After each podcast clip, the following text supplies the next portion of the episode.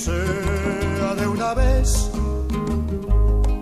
Así sepas que rompe nubes el Yalá. Bueno, pues un saludo a Coinspirando eh, en esta nueva entrega, Integración Generacional, estar eh, conversando sobre el tema de agricultura, problemas, posibles soluciones y desarrollo.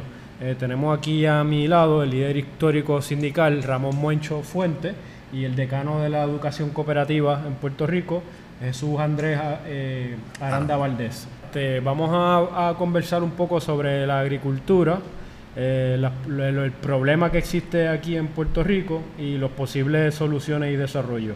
Sí, queremos excusar porque hasta donde sabemos no ha podido ha sido violento el ajetreo del compañero Eliezer Molina del movimiento Despertando Conciencia, pero que tuvo ayer una magnífica participación en la ONU, hablando del problema colonial y la situación económica de Puerto Rico.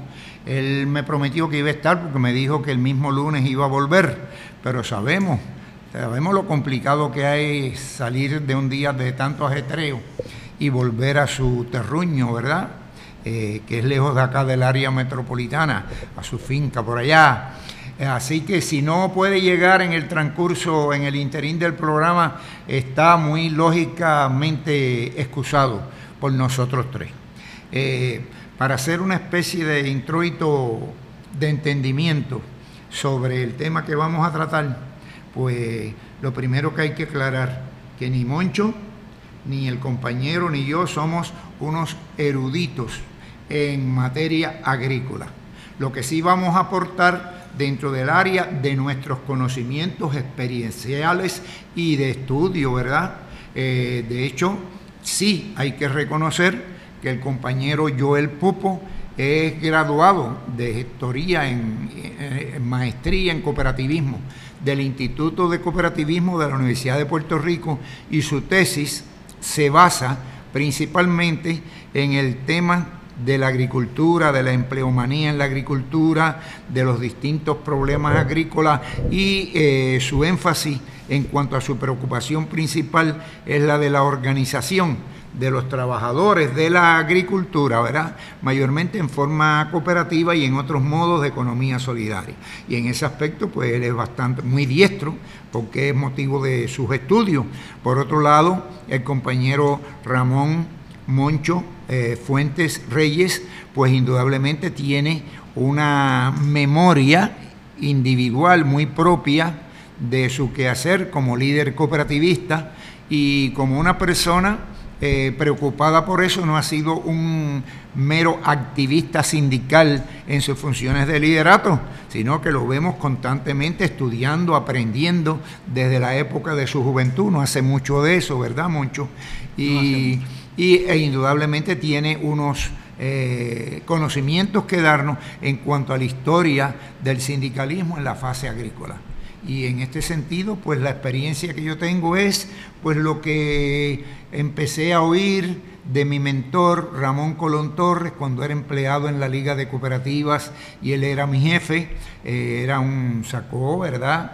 Su doctorado en economía agrícola de una universidad de Harvard, si mal no recuerdo, y eh, fue el presidente ejecutivo, el director ejecutivo en aquel entonces de la Liga de Cooperativas de Puerto Rico y constantemente nos estaba hablando de estas cuestiones y de su biblioteca, sustraía los libros de economía agrícola y me los pasaba y yo los estudiaba. Y en los últimos ocho o nueve años, al estar como eh, oficial de educación y mercadeo de dos cooperativas de ahorro y crédito, hay una en especial en la cual yo pude mantener un contacto directo, muy proactivo de asesoramiento en materia de organizar cooperativas a los agricultores del área de Yabucoa y algunos del área este, y ahí pues tengo también unas experiencias en las cuales, aunque ellos pensaban que yo les enseñaba a ellos, eh, fue más lo que yo aprendí de ellos, ¿verdad? Y no a la inversa. Así que me gustaría ahora que primero el compañero Ramón Moncho Fuentes, ¿verdad?, nos empezara con su tema de cómo se organizó en la época más importante del desarrollo del sindicalismo en cuanto a la agricultura y algunos tópicos que él crea que no sean aleccionadores para analizar en los momentos actuales. Moncho, tienes la palabra.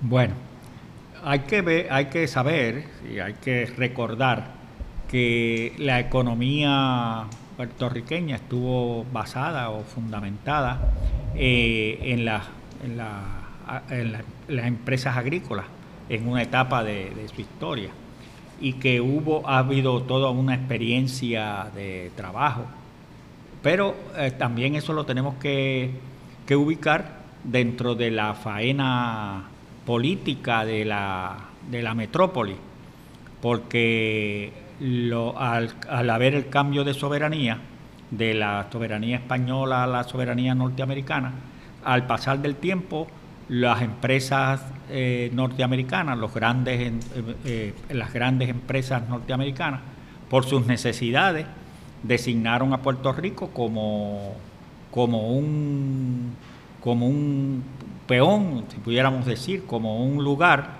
donde se desarrollaban las industrias que a ellos les interesaba, que en aquel momento era la caña, el tabaco y, el café. Que los grandes, eh, sobre todo en el sector de la caña, las grandes, los grandes empresarios norteamericanos montaron las centrales, etcétera, y entonces fue el desarrollo económico, estaba fundamentado en la fase agrícola.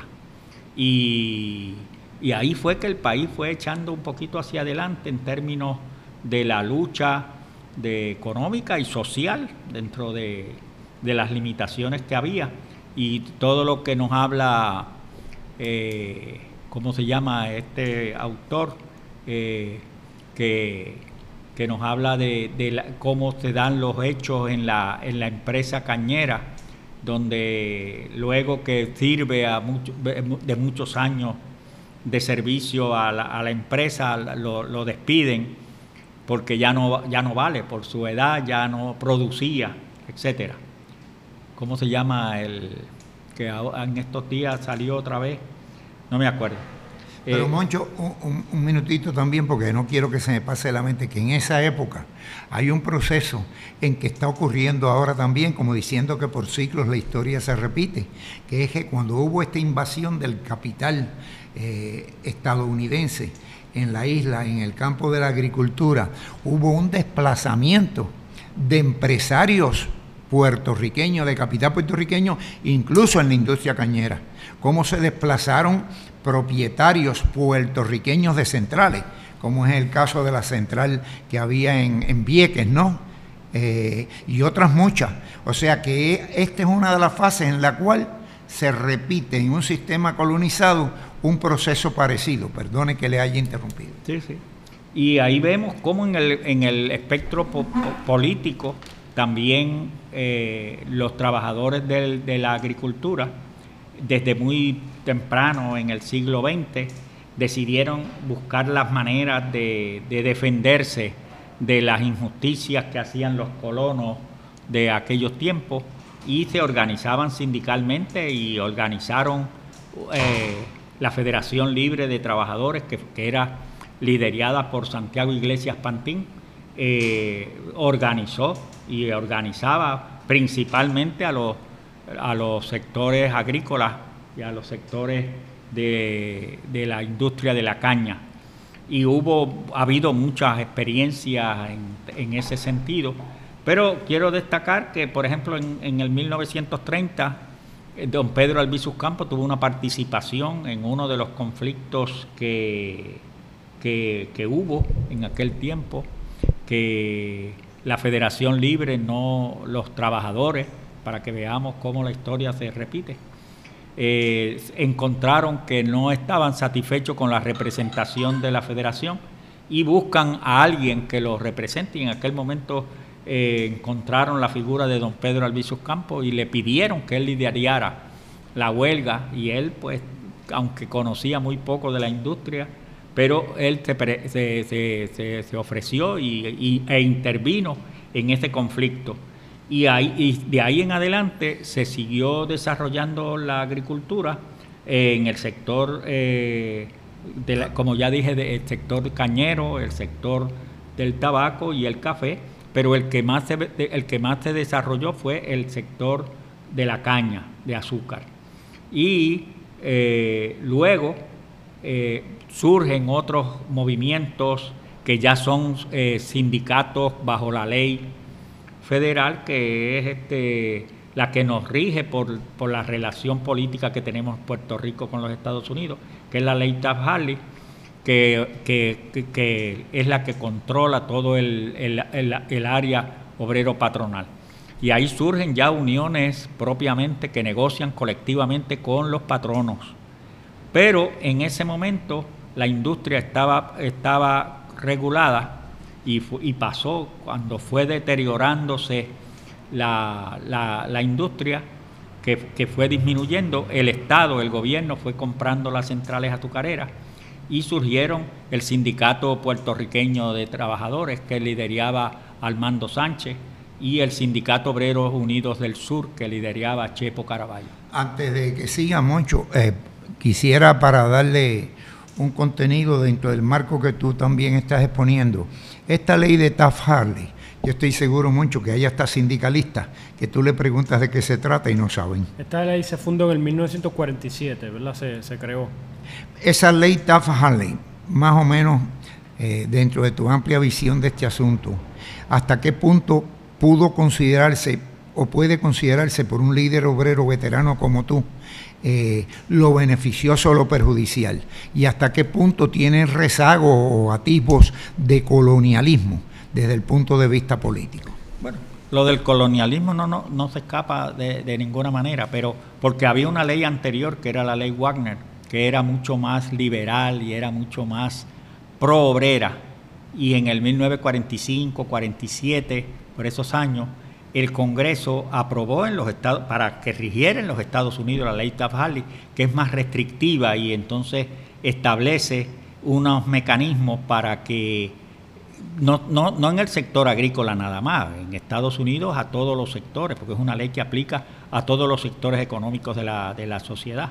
Y eh, la ley Taft-Hartley viene a sustituir la ley Warner, que en Puerto Rico hubo una versión de la ley Wagner, que es la ley 130, que es la, ley de relaciones laborales de Puerto Rico, que ha ido eh, desarrollándose eh, porque tiene más, más liberalidad. Por ejemplo, son las corporaciones las que están bajo esta ley 130, que es la que más se parece a la ley Wagner, pero ha ido copiando también eh, algunos elementos, porque la, bueno, esto sería parte de otro tema, pero los, los, que, los que controlan esta ley son la Junta de Relaciones del Trabajo Federal y la ley y la Junta de Relaciones del Trabajo de Puerto Rico.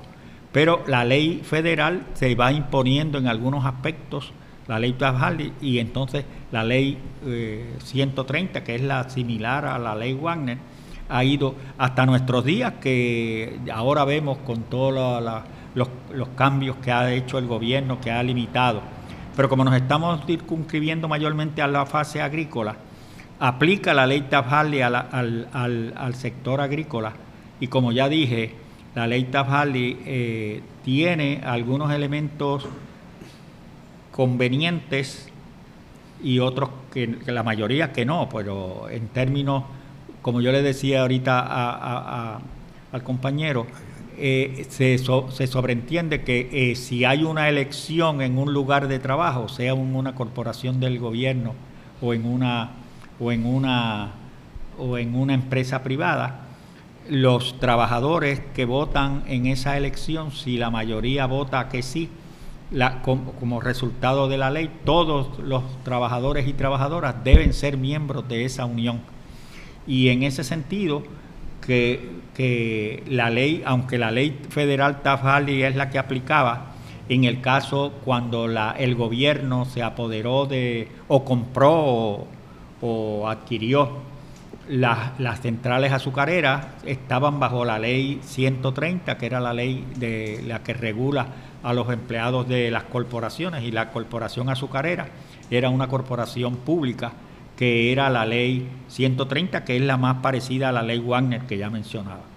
Y ahí, como ya dije, surgieron líderes sindicales, los dos, eh, hubo varios, eh, Armando Sánchez, ya lo mencioné, a Chepo Caraballo, padre e hijo, que también fueron, y al de, de Yabucoa, a Carrasquillo, Ernesto Carrasquillo, que fue otro líder del sector eh, de la industria de la caña. Y luego, con el desarrollo económico que ya cambió eh, las prioridades y vino la ley eh, de la mano de obra con Muñoz Marín, etcétera, que fue cambiando los objetivos principales de la sociedad puertorriqueña, que ya empieza la industrialización. Y ahí, eh, ahí es que entra otro tipo de, movimiento, como, tú, como decía Aranda, de que los trabajadores se ven, se ven forzados, inclusive los, los que trabajaban en, en, en las centrales azucareras, a, que, a los tiempos muertos, sobre todo que le llaman el tiempo de la zafra y el tiempo muerto. que es el que no hay trabajo, a emigrar.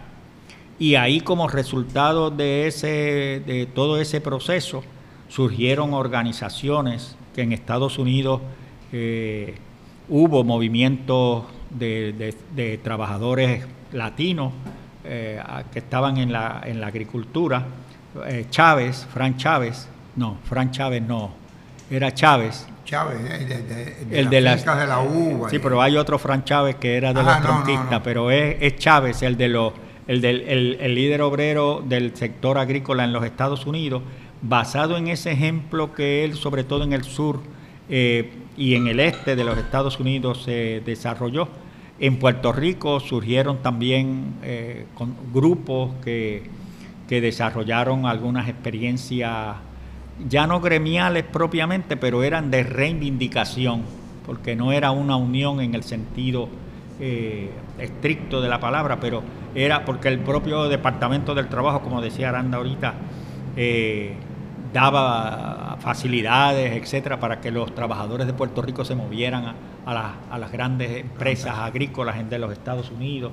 Entonces iban y trabajaban en el tiempo muerto y regresaban después otra vez al tiempo de la, de la zafra acá y había esa, esa, dinámica, esa dinámica hasta que se fue disminuyendo el sector agrícola. Y en ese particular, hasta hace 15 años quizás, eh, este grupo de trabajadores o de, asociados, de, miembros del, del, grupo que formaban los, los trabajadores agrícolas de Puerto Rico, Habría que mencionar que en este sentido hay un, sacerdote puertorriqueño, William Loperena, que, que fue muy militante en este esfuerzo de organizar y otra gente aquí, pero él sobre todo, eh, no me recuerdo cómo se llamaba la organización que ellos fundaron, eh, eh, que era la que le daba servicios a los trabajadores, etcétera. O sea que en ese sentido, hasta prácticamente hace 10, 12, 15 años, esta fue la, naturaleza del desarrollo de la época agrícola, la industrial, y ahora que estamos en la época tecnológica, donde es otro mundo distinto. y tocaste un aspecto de los migrantes agrícolas que me recuerdo que había oficinas del gobierno que representaban los intereses de los trabajadores, en cierto, modo, en cierto modo los intereses también, porque era para llevar mano de obra para allá, eh, diestra en las labores de la tierra. Y, pero por lo menos estaban discutiendo siempre contratos para llevarlo. Y eso es algo importante y quiero sacar una relación entre aquella época y esa. Cuando tú hablaste del tiempo muerto, como en el tiempo muerto personas que querían seguir viviendo aquí en las comunidades se iban, emigraban para esas fincas. Aquí ocurre algo que yo he observado en estos últimos años, que tal parece que en Puerto Rico, para muchos trabajadores de la zona de la ruralía, el tiempo muerto es un año completo. En el sentido de que aquí hay personas que viven gran parte del tiempo y quiero advertirles que ahora mismo en la Florida y uno o dos más estados hay tremendas plantaciones cañeras que explotan, que tienen una industria azucarera y hay trabajadores del campo aquí que van allá a trabajar y cuando vuelven lo que se ha ganado le da para pasar relativamente bien el resto del año acá. Que eso sirve para comparar las dos diferentes situaciones de dos épocas diferentes, ¿verdad? Sí, o sea, y finalmente eh, con la época tecnológica todo cambia porque inclusive las industrias que, que, eran muy explotadoras de una manera bien burda, bien, brutal, brutal eh, porque por ejemplo en aquellos tiempos la que se iban los, los, los, que iban los, los que migraban vivían en unas condiciones infrahumanas, en estas fincas de tomate, que era, era de tomate, que, se, que se decía va a recoger tomates y regresa después en el tiempo, en el tiempo. Pero yo no me, yo no sé si, si las condiciones que tenían, porque todo migrante tiene que hacer un esfuerzo mayor para trabajar más y conseguir algún dinerito, pero yo no sé si, si le daba para vivir después el resto del tiempo en unas condiciones eh, óptimas o no, pero, pero es importante que veamos que en las tres etapas, en la etapa agrícola de Puerto Rico, en la etapa industrial y en la etapa tecnológica, hoy la agricultura va cogiendo otro ritmo. Y ahora vemos jóvenes como los jóvenes en están en Puerto Rico se están y en otros lugares también se están de, eh, eh, esforzando por conocer y por trabajar la tierra porque es uno de los elementos que más, eh, más importantes que tenemos para el desarrollo, si queremos, desarrollo económico. Pero eso es otro, otra, otro capítulo que, que eh, el, joven puede, puede abordarlo de una manera más, eh, yo, Yo quisiera decir algo también de... En el año 1960 más o menos, que yo vivía con mis padres en la Florida antes de irme a estudiar al Canadá, eh, había en la diócesis de Miami una organización mayormente hispanoamericana, auspiciada por la diócesis, por Monseñor Carroll. Y yo me recuerdo que se organizó gracias a las gestiones de un compañero que había sido de la Juventud Católica, especialista en seguridad social y en agricultura seguridad social aplicado también a la agricultura, se organizó el Instituto de Acción Social Católica. Y un grupo de nosotros nos tocó visitar en la Florida, en ese año, ya en la década de 60, eh, campos agrícolas donde habían puertorriqueños trabajando y personas de Centroamérica y todo. Y tan tardío como hace tres o cuatro años atrás, yo me recuerdo que estaba coanimando un programa de radio que teníamos todas las noches por Noti1, el compañero Johnny Serrano, periodista, y yo. Yo lo coanimaba, él era el director. Y nos recuerdo cómo nos llamaron por teléfono, con el poco dinerito que le quedaba en los bolsillos, a la emisora y nos pusieron en contacto directo por el micrófono de la emisora, del programa radial dos compañeros puertorriqueños y nos decían, Johnny Aranda, estamos en la calle y no sabemos qué hacer. Nos contrataron acá en un campo tal, en el estado de Nueva York, un campo agrícola en el estado, no en la ciudad. Y, de momento nos votaron sin explicación ninguna. Nos dieron unos cuantos chavos que para el viaje o para lo que sea. Y aquí estamos pasando hambre desde hace varios días. Esa situación se estuvo dando en esos dos compañeros, quién sabe si en muchos otros lugares, hace apenas cuatro años. O sea que sabe Dios, además, aparte de que esto no se ha investigado, cuánto sufrimiento hay en las venas del sistema, aún en nuestros días. La explotación es una condición que no termina dentro del sistema que estamos viviendo desde siglos.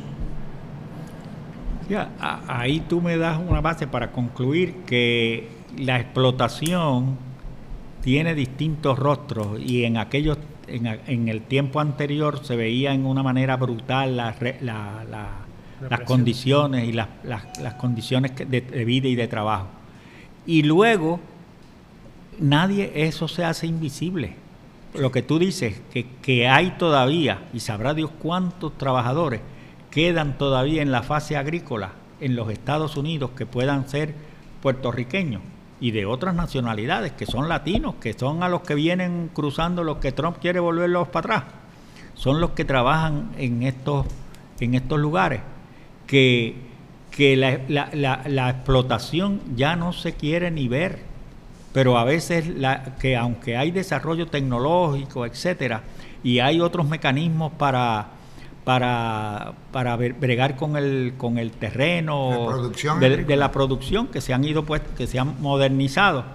Pero la explotación va cambiando de rostro y el peor problema es que la explotación en estos momentos no se quiera ver o sea ignorada o sea eh, disfrazada.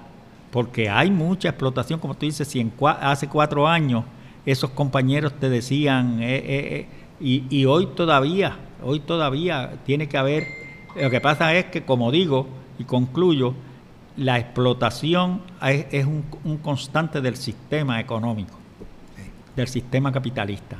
Y mientras haya capitalista va a haber explotación. El problema es las distintas fases de, eh, esa explotación. Y en estos momentos los trabajadores agrícolas que, hay en, miles pero que están sin organizar, por lo menos desde el punto de vista sindical, en Estados Unidos y en Puerto Rico. Es, mínima la, organización, porque por ejemplo la organización que me, me refería ahorita que no me acordaba el nombre, se llamaba CATA, que es de trabajadores agrícolas. No sé si es Confederación de Asociaciones de Trabajadores Agrícolas, porque reunía trabajadores de distintas fincas sobre todo en el este de los Estados Unidos, eh, sobre todo en, la ciudad de Nueva York, en, la, en el estado de Nueva York, que, que organizaba a, por, fincas a los trabajadores. Y aunque es verdad que el gobierno en aquellos tiempos ayudaba un poco eh, y, canalizaba y, lo, utilizaba eh, recursos, también la iglesia tuvo una, una aquí una oficina de migración católica, que aunque era mayormente para recibir a los migrantes de otra condición, pero también para los trabajadores eh, agrícolas.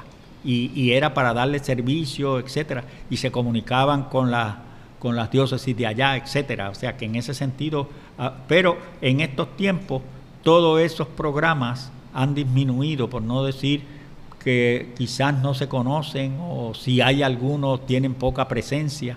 Y entonces en ese sentido, repito que la explotación es, es parte del propio sistema económico que nos debe de preocupar y darnos cuenta de que hay personas que en el sector agrícola están explotadas. Y, y aquí en Puerto Rico, como tú decías, que, que todo el año puede ser tiempo muerto, eso es también posible con la con las condiciones en que estamos viviendo en estos tiempos. Y Moncho, antes de pasar ahora al compañero Pupo, eh, quisiera aclarar algo sobre eso adicional, que yo lo he percibido en mi trabajo en el FIL comunitario, como oficial de educación y mercadeo de una cooperativa de un área rural, que es en Yabucoa.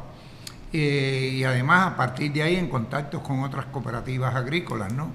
Con el liderato. Y es que hay otro tipo de tiempo muerto permanente también, pero muy específico. Cuando empezamos a, tratar de organizar una cooperativa agrícola en Yabucoa hace apenas ocho o nueve años atrás, yo me di cuenta que hay un tiempo muerto para la clase trabajadora pensionada. Fíjese, un tiempo muerto permanente para la clase trabajadora pensionada. ¿A qué me refiero?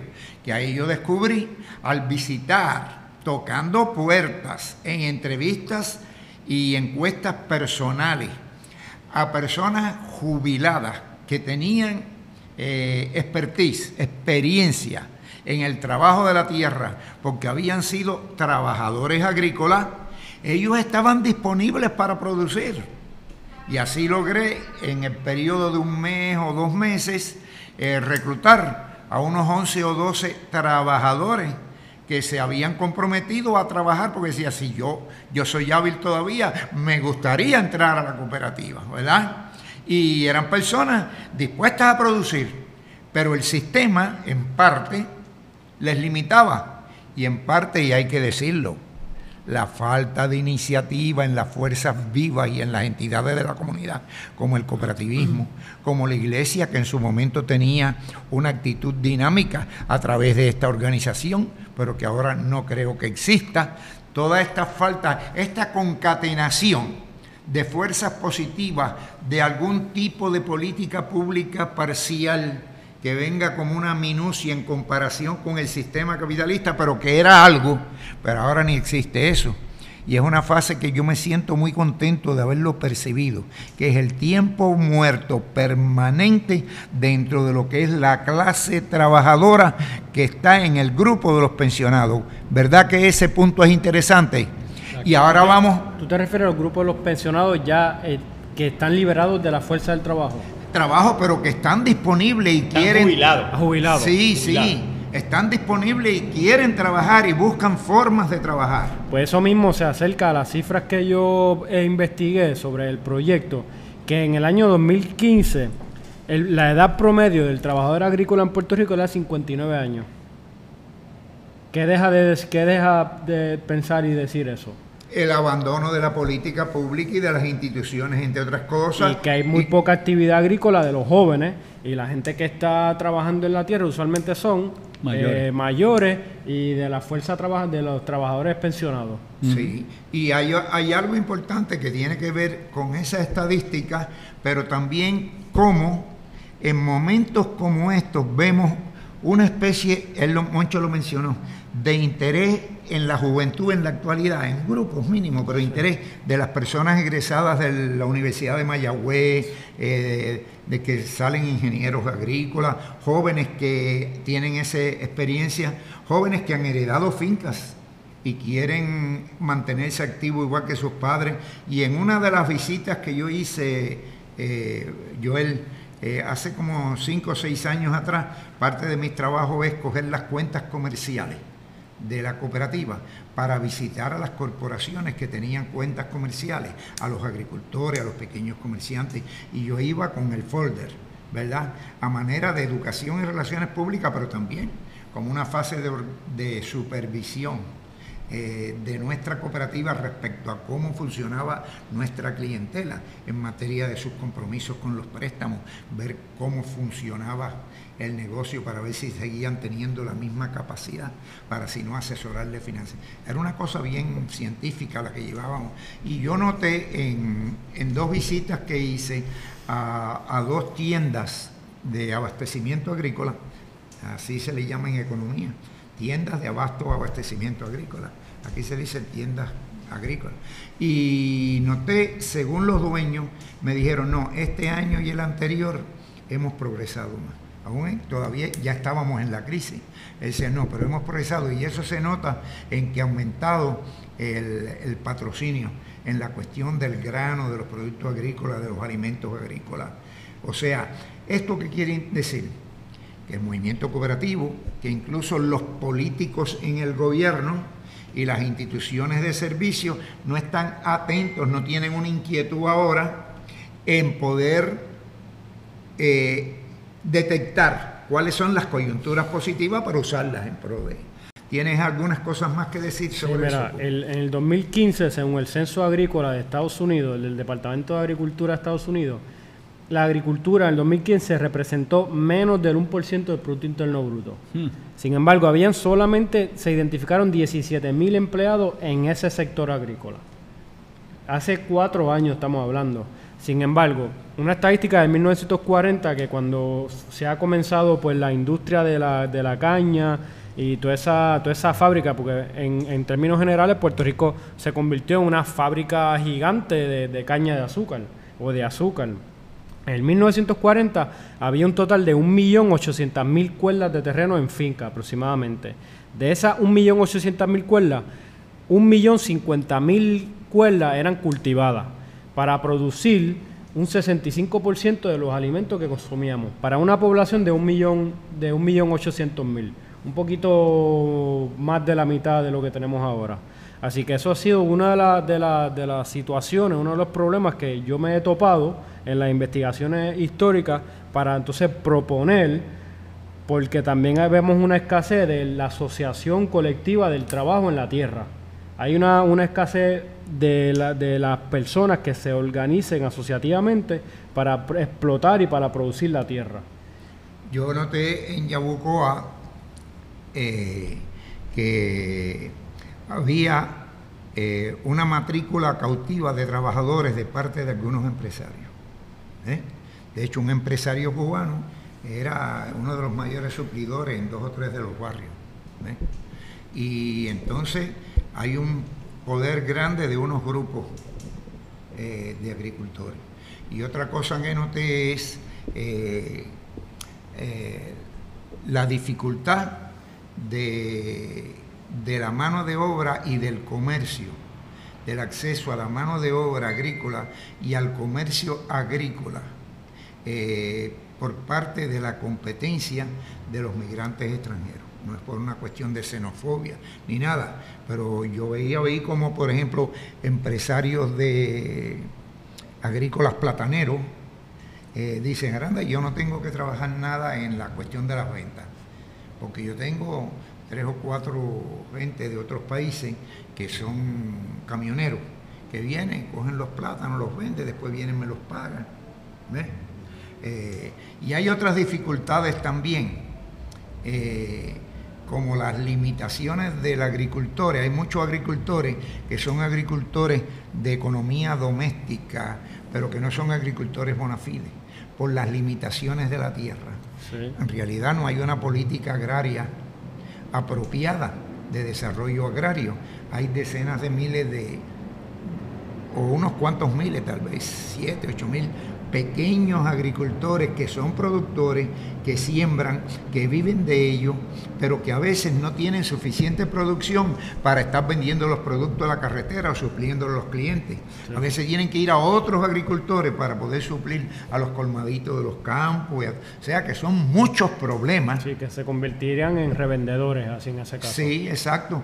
Y entonces tenemos todavía una economía agrícola de intermediarios. De intermediarios. Y tú sabes, mejor que yo, yo creo que en una economía donde abundan los intermediarios, y ahí viene lo tuyo de las de las cooperativas de trabajo asociados y eso, donde abundan los intermediarios, se retrasa el progreso. Y el, la producción específicamente también. No solamente en la agricultura, sino en todo. No, porque en un solo, en una sola cadena de, distribución pueden haber dos intermediarios por medio, entonces el, el precio sube, y cada vez más menos agricultores, porque también además de que esos revendedores compran en fincas aquí y venden quizás en el área metropolitana, importan los productos y también vemos un montón de intermediarios dentro de, ese, de, ese, de esa industria eh, de, la, de la economía.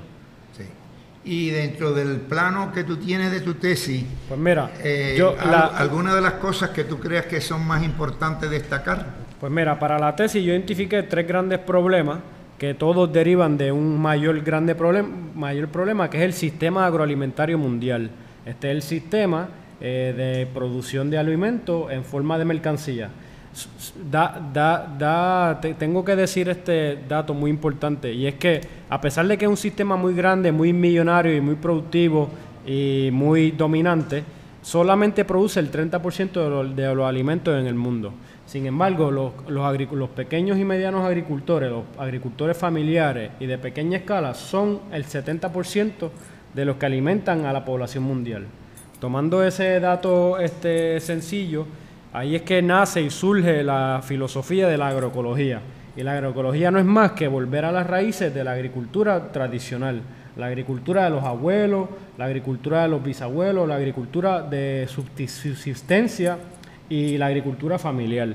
Entonces yo lo que quería combinar era todos esos elementos de la agricultura eh, tradicional en la agroecología, que tiene por supuesto sus bases filosóficas, teóricas y prácticas para fomentar el desarrollo en Puerto Rico.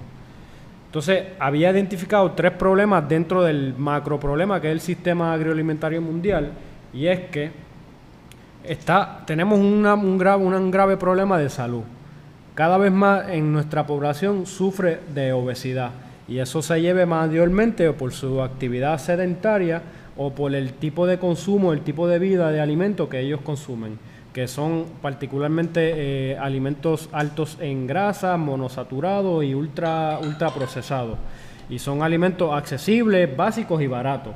Sin embargo, los otros productos, la otra fruta, las hortalizas, los otros productos que vienen directo de la finca, pues cada vez son menos accesibles y son menos atractivos para la población general. Ese es uno de ellos, la salud. Y la salud también implica el trabajo. El trabajo es una manera también para estar saludable y especialmente el trabajo en la finca. Pero no estamos hablando del trabajo explotador de hace 80, 90 años. Estamos hablando de una asociación colectiva del trabajo en la tierra. Otro, otro problema que hemos identificado es que la agricultura que actualmente existe aquí, que representa menos del 1% del Producto Interno Bruto, es una agricultura de destrucción de los recursos naturales. Es una agricultura que no contempla la conservación de los suelos, porque la agricultura eh, antiguamente y tradicionalmente y culturalmente se practicaba pensando en las futuras generaciones. Nosotros tomamos prestado la tierra y la tenemos que dejar mejor, en mejores condiciones para próximas eh, generaciones posteriores. Eh, permiso, yo un puntito sobre eso, que es un tema importante que lo leí en las noticias por internet para que el público lo sepa. Eh, en este año se acaba de aprobar por eh, el Congreso sueco, o sea, por la, organización legislativa de ya, no me recuerdo el nombre en sueco, se acaba de aprobar una ley para, para auspiciar la reforestación y evitar la deforestación. No se puede cortar un árbol allí de forma viciosa ni nada, sino unas leyes para que se mantengan los árboles existentes y para que crezcan más los bosques. De hecho, y con eh, grandes multas para los que violen esa ley. En esa, en esa, en esos años, en esas décadas de cuando aquí se trabajó intensamente en la caña, en el café y en la y en el tabaco, hubo una deforestación masiva pero poco a poco con el tiempo y con la, con la inactividad en, la, en, los, en los paisajes agrícolas, pues el la tierra misma ha recuperado su ecología. Así que nosotros ahora mismo tenemos buen, buena tierra y lo que a nosotros nos conviene ahora seguir el, el, el, camino de la agroecología protegiendo esa diversidad que, que naturalmente se ha, se ha producido. Entonces, ese, ese es uno de los problemas que a veces aquí hay muchas empresas que utilizan la tierra no solamente para eh, producir alimentos, sino que hay distintos tipos de experimentaciones y distintos tipos de prácticas anacrónicas en la tierra. Sin embargo, en la Constitución plantea de que no se le puede ceder más de 500 cuerdas a ciertas organizaciones de investigación eh, que no sean de uso o de producción alimentaria pero vemos como grandes transnacionales están aquí experimentando, eh, manejando semillas, eliminando la semilla eh. Entonces, eso es uno de los problemas. Y el otro problema también que he identificado es pues, el acceso a la tierra y que la juventud se integre en, esa rama y en esa industria agrícola que, está prácticamente eh, libre y tiene un acceso libre para nosotros seguir inventando. Pero ¿qué pasa? Pues con nuestras condiciones sociales, políticas, coloniales, nosotros todavía no vemos la, no ocultamos la oportunidad de asociarnos en el trabajo. Nosotros queremos hacer muchos proyectos agrícolas, pero muchos proyectos están desarticulados y no tenemos una articulación y no tenemos una idea de cómo hacer una industria verdaderamente agrícola nacional. Y por ahí es que va más o menos la propuesta de, de nosotros para asociar el trabajo en la tierra. Entonces, una de las, de, de las bases filosóficas, bueno, en el marco teórico de este proyecto, pues yo quería hacer una relación armoniosa entre el cooperativismo, los principios, los principios de la economía solidaria, que prácticamente son principios que nacen y vienen, se complementan con los principios del cooperativismo y las bases filosóficas de la agroecología. Y aquí, si puedes ver aquí, tengo aquí el, el ejemplo eh, por ejemplo, en la agroecología eh, se atiende mayormente a la población rural y urbana pero mayormente desplazadas y afectadas por el sistema agroalimentario. Lo que estamos hablando es el desplazamiento de las personas que emigran de este país porque hay, hay zafra, hay tiempo muerto, etc. Eh, y por las grandes industrias del sistema alimentario que desplazan grandes comunidades de su agricultura familiar local para pues, fomentar la agricultura del capital. Eh, obviamente se enfatiza en la, en la democracia interna y en la lucha por la democratización de un sistema agroalimentario que sea horizontal. Pues ¿Qué más horizontal que el cooperativismo, la asociación y la economía solidaria? Este, la generación, obviamente plantea la importancia de generar sistemas y políticas públicas que garanticen el bienestar de todas las personas, tanto productoras como consumidoras, y de los propios territorios. Ahí estamos hablando sobre eh, el plan agrario que tanto necesitamos aquí en Puerto Rico para seguir, empezar a fomentar la agricultura. Estamos hablando también de la soberanía y de la capacidad de todos los pueblos a generar sus propios alimentos eh, con autogestión e independencia.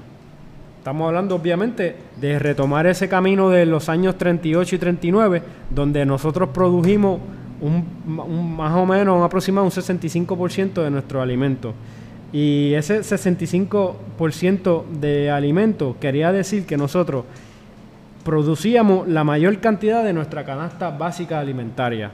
Nosotros producíamos aproximadamente el 100% del azúcar, 100% del café, la fruta, nueces un 99%, 95% de los huevos, 90% de los tubérculos, 80% de las hortalizas, 60% de los productos lácteos, 50% de las carnes, 40% de las legumbres, las habichuelas y pescado alrededor del 15%. O sea que nosotros teníamos una agricultura puertorriqueña verdaderamente independiente y autónoma, pero que ha hecho pues todas estas leyes y todas estas políticas pues han desplazado y han eliminado toda esa eh, agricultura boricua. Entonces, ¿qué, ¿qué pasa ahora? Que a los jóvenes nos toca entonces hacer ese enlace que lo hemos perdido.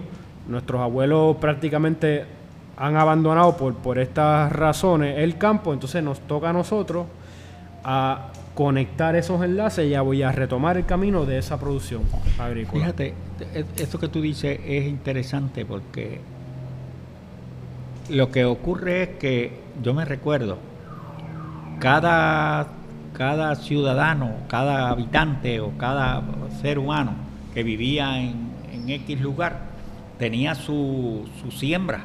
Su tala. Su tala. y entonces los, los productos que se consumían eran los productos que se, que, se, que se producían en, la, en, el, en el entorno natural. Y entonces el problema fue que se nos fue desplazando, como tú dices, y entonces hemos creado la dependencia también en ese aspecto. Pero yo creo que una manera, además de lo que tú planteas de la juventud, es que los, adultos también recuperen esa conciencia de, de, elaborar, porque ahora se habla de huertos caseros. Y es, y es importante, pero es la siembra normal y natural, sin mucho costo. Porque el huerto casero yo creo que... que es subsistencia, bueno, economía de subsistencia, es eh, importante. pero el huerto casero también tiene, porque como lo tratan de sofisticar, ah, se convierte en una cosa muy, sí, muy, costosa y sofisticada, pero el, el, tendríamos que volver a, a, la tierra. ¿Cómo es? ¿Cómo es? A, sembrar, a sembrar lo, en lo natural es en la tierra, no es no necesariamente, aunque en el techo de la casa, hay, tantos inventos tecnológicos y, y, programáticos para el huerto y eso y lo otro, entonces... Claro, que es la, es la especie de trampa con la modernidad, con la tecnología. Pero entonces, si, si aunque no, no, no descartemos las cuestiones modernas ni las cuestiones tecnológicas, pero que vayamos, el que no tenga capacidad para bregar con esto, o que no le guste, o por las razones que sea, pues, pues siembre en, el, en su espacio. ¿Cuántos terrenos no tenemos en los campos? Yo te lo digo porque el campo donde, donde yo vengo, que es un barrio de, de Guainabo, la gente no siembra, No. no, siembra ni una mate de plátano. Y, es un- y tú vas allí, es un campo. Y es campo. A y veces es tú ves puro- cada un cuarto de kilómetro una es casa en muchos puro, barrios. es puro campo, pero es que inclusive donde hay conglomerados de casa hay espacio para Sí, sembrar, claro. que se podría sembrar y habría que buscar la manera de que los jóvenes también desarrollen esa esa eh, eh, esa, esa, esa forma de, de- de siembra que no se De- quede y, y entonces introducir a los adultos para, porque, porque lo tuvieron quizás en un tiempo y lo perdieron, a que recuperen ese espacio. Sí. Mira, Moncho, en mi casa yo tengo un espacio en la parte de atrás, porque el patio lateral es más ancho y más largo, pero tengo un espacio corto de unos 20 metros de largo por unos 7 u 8 de ancho, que da detrás de los dos cuartos del fondo de mi casa. Y ahí el ciclón María me tumbó un palo de aguacate, que ya me estaba dando aguacate. Y, aún a- y, y también, desde un poquito antes, se había tumbado un, un arbusto, porque los limones no crecen muy grandes, un arbusto pero bien pródigo. Eh, ahí teníamos para hacer limonada todo el año, porque el limón puertorriqueño da mucho jugo. Ay, es Entonces- importante que si tienen árboles con frutos, saquen esos frutos, porque el árbol lo da para que nosotros lo saquemos Correcto. y para que él siga dando. Claro. Y además de eso, unos matojos de limoncillo para hacer té y sábila, que de hecho eh, parte de lo de acá que me alivia un poco es con la sábila que saqué de allá de la casa, que los licuamos. Y eso es en un cantito, pequeñito. ¿Tú ibas a decir algo? No, no, que, que precisamente eh, eh, esa experiencia que tú tienes, de, porque en cada casa, aunque sea en una urbanización, quizás lo conveniente no es sembrar árboles, Sí, eh, ajá, árboles, ajá. pero plantas, por ejemplo, de, de Hortalizas. hortalizas, Ají, que, eh. que son sencillos porque la siembra es, es eh, no hay que, Se eh, no da- hay que se ser solo. experto. Por La eso. calabaza se da casi sola. Claro, claro. El ají y el pimiento, aunque hay que cultivarlo un poco, pero tiene mucha demanda y para los agricultores tiene muy buen precio en toda época. Y el ají y el pimiento sea muy... Mira, la Aldo- berenjena, Dos cositas que no, no requieren mucho espacio y que son fáciles y sencillas, poco mantenimiento. La espinaca, que hay distintas variedades, y la cúrcuma. que no se conoce mucho aquí. Cúrcuma es un tubérculo que es familia de- del jengibre y tú siembras la cúrcuma, la cúrcuma ella vive, muere, vive cada año, pero tú lo que haces es que tú le sacas los deditos, las raíces cuando vayas a consumirla. Entonces mantienes la, la planta produciendo y cada vez que le vayas a sacar un dedito le sacas uno y lo siembras. Y ahí sigues reproduciendo tu, tu pequeño huerto. Porque también un huerto requiere mantenimiento y requiere, pues, tienes que aplicarle un cariñito, porque no es como que vamos ahí, vamos un día todos a hacer el huerto, pero el huerto requiere su... su Sí, hay que o dedicarle. sea, dedicarle. Hay Sí, que, sí, sí, yo- algo que Sí, tú sí. mencionaste sobre la necesidad del trabajo colectivo al modo antiguo también, que sin denegarla, pero también con el esfuerzo colectivo, comunitario, de economía solidaria Sí. y el cooperativismo. Miren, aquí hubo una época en que el cooperativismo agropecuario funcionó en, en varios campos. Sí. O sea, aquí estaba la cooperativa Tobacco Marketing, ¿ve? le decían la cooperativa. eh, Cooperativas de pescadores. Fue, fue bien poderosa. En- en- hay cooperativas de pescadores todavía, pero antes la Tobacco Marketing existía, que ahora es la agrocomercial de Puerto Rico, que se dedica al café Cibales Sí. pero que yo creo que debería diversificarse, diversificarse un poco más, precisamente con esos agrícolas que tienen una capacidad de producción residual y que se puede integrar de la que hablábamos. Existía la cooperativa de cafeteros de Puerto Rico, ese era un monstruo de un agrocomercial que producía el café rico de entonces, ¿verdad? esa cooperativa producía, ¿verdad? Y no se puede culpar de todo a las políticas agrarias del gobierno. Esas cooperativas eran autosuficientes, no tenían necesidad de capital de afuera ni nada. Es también problemas de, de falta de democracia, de falta de educación en las matrículas, que se dejan encasillar a unos caudillos allí, ¿ves? Eh, y siguiendo ese ejemplo, pues la Federación de Cooperativas de Consumo, que llevándolo al campo comercial, lo que tú hablabas del campo agrícola, de la lenta desaparición activa de los pequeños agricultores, que ahora hay algunos que están comenzando y eso, pues eh, también en la economía actual el pequeño comerciante está desapareciendo y son las multinacionales las que se están extendiendo. Y aplicando el principio cooperativo, he tenido un compañero, Ramón Guanil, presidente ejecutivo de una cooperativa para la que yo trabajé, y me decía, mira, si esa cooperativa, si esa federación de cooperativas de consumo eh, creyera en lo que tú mencionas, en una economía solidaria, eh, esa federación podía no solamente dar buenos servicios de mercadeo eh, como empresa distribuidora y mayorista, a las cooperativas de consumo de base de primer grado, sino que podía ofrecerle, tal vez con unas ventajas un poquito por debajo o hasta iguales que a las cooperativas de consumo, al pequeño comerciante. Porque cuando el pequeño comerciante se solidifica, patrocina, como la Federación de Cooperativas de Consumo, los dueños son las cooperativas, pues mira, pueden eh, beneficiarse. Incluso se pudiera crear como una especie de cooperativismo entre los pequeños comerciantes que lo que hay es asociacionismo. En Puerto Rico hay una asociación de pequeños comerciantes, pero no hay un, un almacén federativo, que la misma Federación de Cooperativas y Consumo pudiera haber entrado en esa cuestión. O sea que a veces también es falta de imaginación y de creatividad. ¿Mm? Mira, de, pues de eso mismo, uno de, esos, de los principios de, de la base filosófica de agroecología también habla sobre la educación y la formación colectiva, el que se creen espacios de aprendizaje compartido, el intercambio y la democratización del conocimiento y escuela de pedagogía política. Además de las personas, obviamente, como el centro eh, de en solidaridad, ayuda mutua, que sea un compromiso político, trabajo cooperativo, acción colectiva y que se tejen a cada rato redes de cooperación. Y también le da eh, mucha importancia a los mercados locales, los canales cortos de comercialización, que eso es tratando de evitar y reducir el intermediario y la creación y mantenimiento de redes socioeconómicas y culturales en los territorios. Ahí eso que tú mencionaste eh, sobre la educación, pues fíjate, ya coincidimos.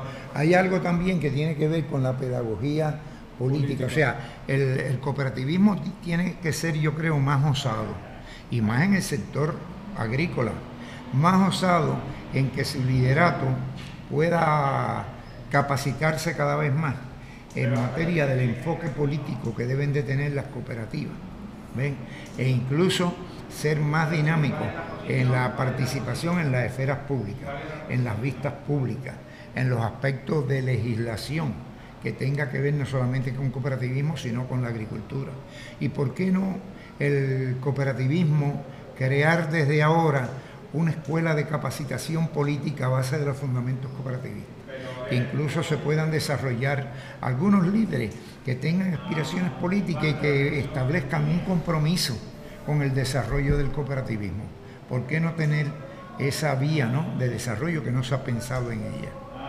Bueno, yo creo que es que tenemos que seguir usando la imaginación, como dijiste, tenemos que seguir inventando proyectos y seguir gestando y tratando de articular un movimiento eh, político también dentro del cooperativismo. A mí me gustaría que tratáramos en lo que vuelve mucho de su conversación eh, algunos problemas que enfrenta la, la industria agropecuaria y la industria agrícola per se básica eh, para su desarrollo. Yo me recuerdo que quien era mi jefe, Ramón Colón Torres, yo lo pude comprobar después en la práctica, eh, yo me recuerdo cómo él mencionaba un problema, la falta de educación, tanto a sus líderes como a sus miembros. El segundo, los problemas del mercadeo, que el pequeño y el mediano agricultor no tenía la experiencia, las habilidades para mercadear. Sabía trabajar la tierra. Pero no podía mercadearla. No sabía mercadearla o tenía dificultades para mercadearla porque una persona individualmente puede tener ideas para mercadearla, pero si no se lleva al plano de la acción. Y tercero, el de los intermediarios, lo cual entonces ameritaba una especie de mayor fuerza de voluntad en el agricultor para asociarse en cooperativa. Y hubo una época en que el cooperativismo, cuando yo llegué todavía en la década de los 60, el cooperativismo tenía bastantes soluciones y eran bastante efectivas. Habían veintenas de cooperativas agrícolas. Había hasta cooperativas especializadas en servicios de maquinaria agrícola. Ahora mismo los agricultores les cuesta mucho trabajo, por ejemplo, en la industria de los plátanos, en la agricultura, les cuesta mucho, y otro tipo de agricultura, les cuesta mucho trabajo eh, tener lo que le dicen la máquina de cadena. ¿eh? las máquinas de rotación de la tierra y todas esas cosas. A los arados, a los arados mecánicos. Ah, sí, exacto. Algunos de esos le dicen máquinas de cadena. Y también eh, encuentran dificultades para la fumigación. ¿ves? Aunque se critica la fumigación y se va mal, pero de todas formas es una necesidad actual debido al tipo de agricultura. Y a veces tú te encuentras eh, agricultores que que tienen dificultad para comprar el equipo. Entonces tienen que alquilar ese servicio. Y hay pueblos en que no hay ningún fumigador con licencia. Y si hay uno, pues está demasiado atareado en sus propias labores y en los compromisos. Y les cuesta trabajo que llegado el momento de la siembra y de eso, tengan que estar contratando. Son problemas.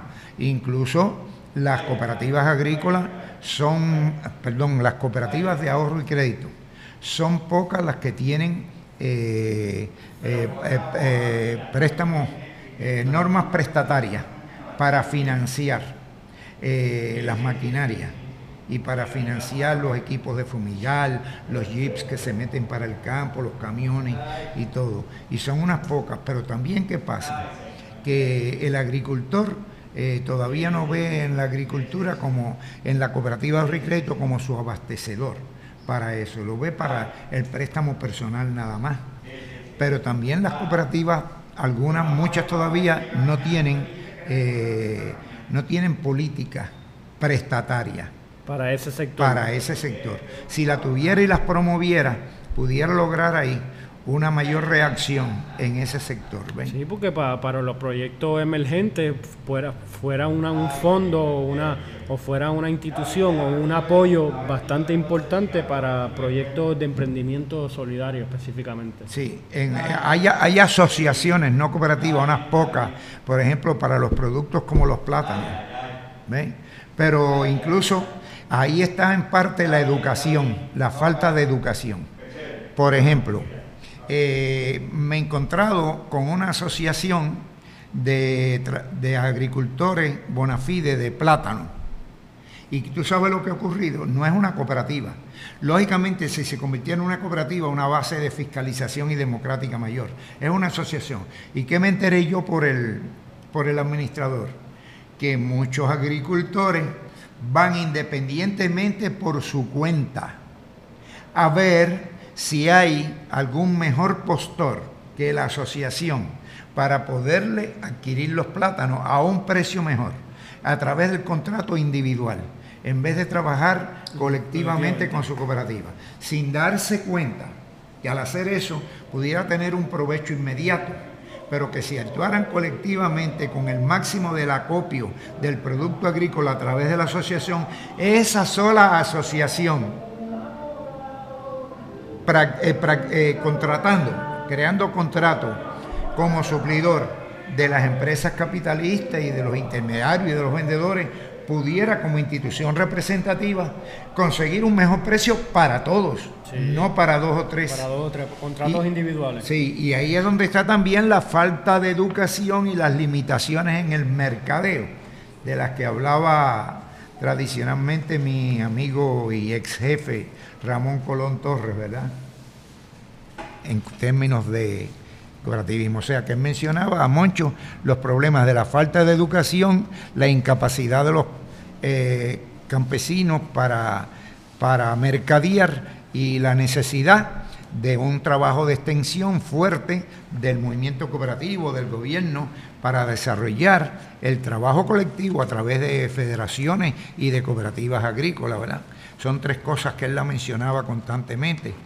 Y por otra parte, eh, la falta de voluntad de los propios agricultores a veces eh, ante la Los agricultores tienen mucha dependencia de, los servicios federales. De los, exacto, los servicios del gobierno. No, no ven al cooperativismo de ahorro y crédito como suplidor de los préstamos, sino que van a... Pero ¿qué ocurre? Ahí es donde está también. Muchos no recurren teniendo derecho a ello como agricultores en Puerto Rico, ¿verdad? A los grants federales y a los beneficios por su falta de educación necesitan entonces gestores de tipo público en la oficialidad, en las entidades federales, para que le hagan la gestión. Y mira que, Pero esos burócratas no van a decir, tú tienes, no, esperan a que vengan. Entonces ellos tienen como un cierto miedo. Es como el que tiene miedo a bregar con el celular o con la computadora, como me pasaba a mí al principio. Ellos tienen miedo a bregar con planillas federales, con tener que dar su firma. Ah, porque tienen miedo a que si mi esposa y yo cogemos la, la el tarjeta, la, una serie de temores tremendamente... Pero mira que aquí se han hecho varias iniciativas de proyectos agrícolas. Eh, empezando el año, hace el cuatrenio pasado hubo un programa, o todavía existe, que se llama el Mercado Familiar. No sé si tú sabes, pero que en varios domingos, sábados, de, en cada pueblo, en cada eh, espacio, se hacen mercados agrícolas. Pues entonces, esos mercados son para las personas beneficiarias de la tarjeta de familia. Esa tarjeta les dan un balance casi siempre de 8 a 10 dólares por persona al mes para que ellos gasten ese dinero en los mercados agrícolas. Pues se hizo esta iniciativa para fomentar la producción agrícola nacional. Pero ¿qué pasa? Pues con, el tiempo y falta de supervisión, pues ¿qué han hecho los productores, que se llaman ser productores? Pues lo que han hecho es que compran el, producto eh, importado y, lo venden, y lo venden y lo revenden. y fíjate que los precios que pone este estos mercados agrícolas son precios muy por debajo y precios muy accesibles a lo que vemos en la industria, en el mercado como tal. Son precios por debajo.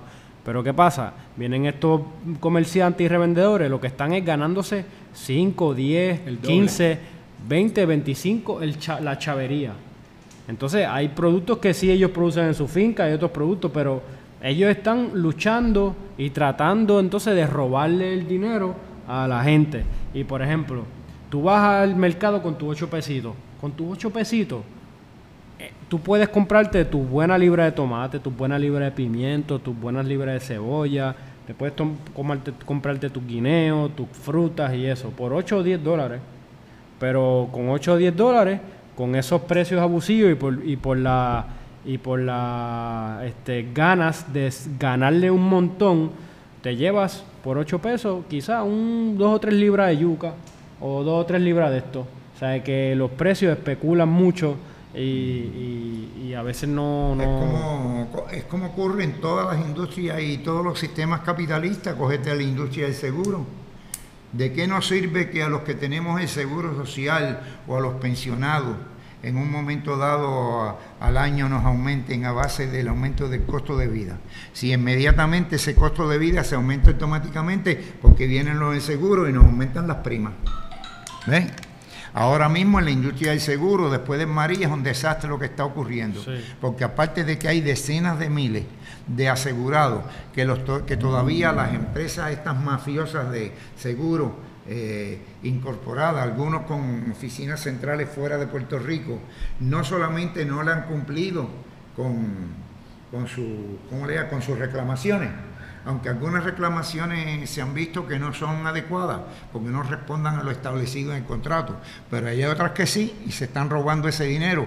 Pues no solamente eso, sino que aparte de que no están respondiendo estas reclamaciones, se está llegando de nuevo a tener que renovar el seguro.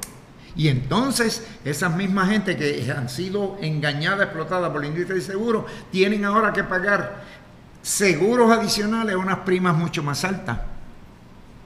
Mm. Entonces, aquí tenemos que bregar con líderes que conozcan y que luchen por dos cosas, Primero, por unas políticas públicas y por un sistema cooperativo fuerte que se encargue de entronizar al máximo posible, porque no es posible engalzarlo como algo ideal y objetivo que se puede lograr, que es lo que se llama la economía del consumidor. Que el consumidor de verdad tenga al menos, si no la totalidad de los controles de la economía, pues por lo menos en una economía mixta, un poder de moderación y de compensación, ¿verdad?